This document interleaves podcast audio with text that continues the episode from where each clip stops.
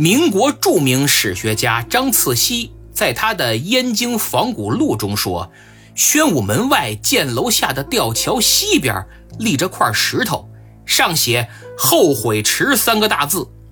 因为死刑犯到菜市口行刑都要出宣武门，正好路过这儿。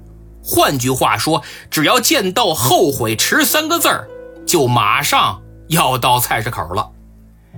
宣武门在城西，西方属金，金在五行中主死，故而宣武门又叫死门。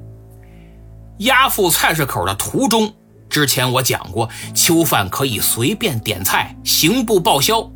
如果看上哪个绸缎庄卖的衣服，也能随便穿，同样刑部报销。此外呢，还准许家人送饭，这顿饭叫归阴酒或者长修饭。宣武门东有一家酒铺叫破碗居，按照惯例，死囚要在这儿喝酒。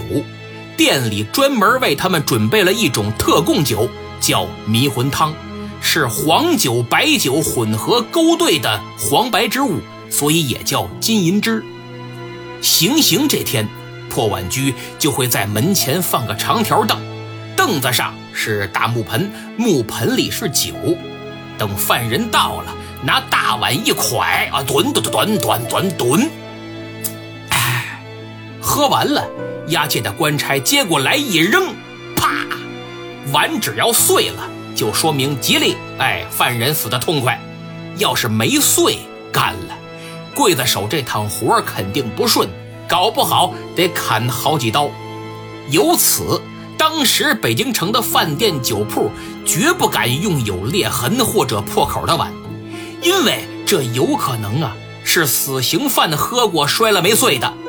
倘若哪位酒客真碰上个破碗，嘿嘿，那可热闹喽！